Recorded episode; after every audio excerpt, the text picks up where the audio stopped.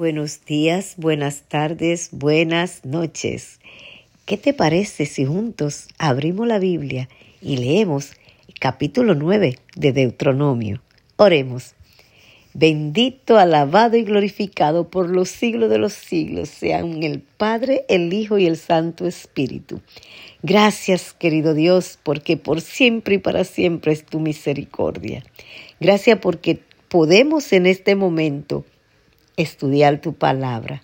Por favor, pon tu espíritu en nosotros y danos sabiduría para que la podamos entender. Los rogamos y agradecemos en el nombre poderoso de Jesús, tu Hijo amado. Amén. Deuteronomio capítulo 9. Dios destruirá a las naciones de Canaán.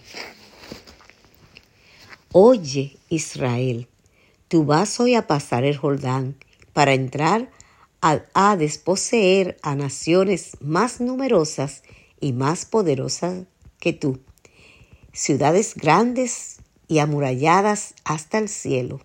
Un pueblo grande y alto, hijos de los anaseos, de los cuales tienes tu conocimiento, y has oído decir, ¿quién se sostendrá delante de los hijos de Aná?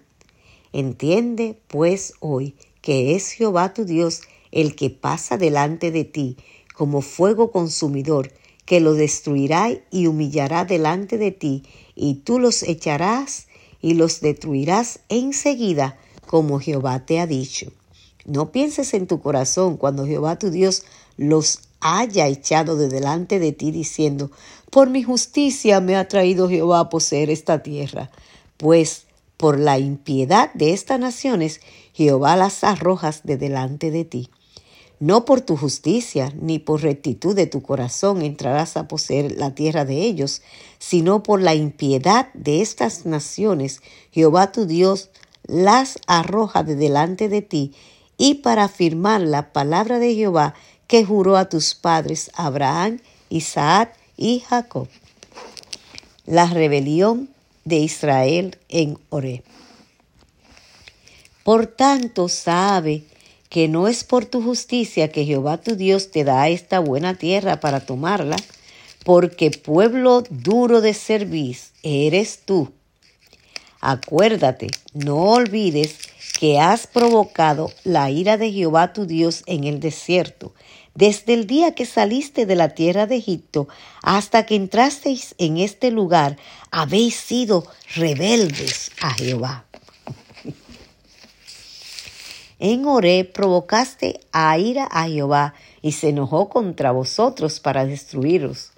Cuando yo subí al monte para recibir las tablas de piedra, las tablas del pacto de Jehová que hizo con vosotros, estuve entonces en el monte cuarenta días y cuarenta noches, sin comer pan ni beber agua, y me dio Jehová las dos, dos tablas de piedras escritas en, con el dedo de Dios, y en ellas estaba escrito, según las palabras que os hablo, que os habló Jehová en el monte de en medio del fuego el día de la asamblea.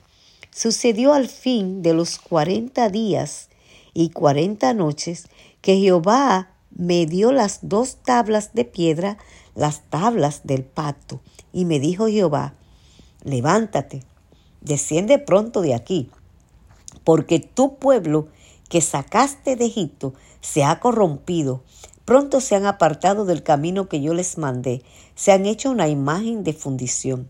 Y me habló Jehová diciendo, He observado a este pueblo, y he aquí que es pueblo de duro servicio. Déjame que los destruya y borre su nombre de debajo del cielo, y yo te pondré sobre una nación fuerte y mucho más numerosa que ellos. Y volví y descendí del monte, el cual ardía en fuego, con las tablas del pacto en mis dos manos y miré, y he aquí habíais pecado contra Jehová vuestro Dios, os habíais hecho un becerro de fundición, apartándoos pronto del camino que Jehová os mandó. Entonces tomé las dos tablas y las arrojé de mis dos manos y la quebranté delante de vuestros ojos. Y me postré delante de Jehová como antes, cuarenta días y cuarenta noches. no comí pan ni bebí agua a causa de todos vosotros, de todos vuestros pecados habéis cometido, haciendo el mal ante los ojos de Jehová para enojarlo. Porque temí a causa del furor de la ira con que Jehová estaba enojado contra vosotros para destruirlo. Pero Jehová me escuchó aún esta vez.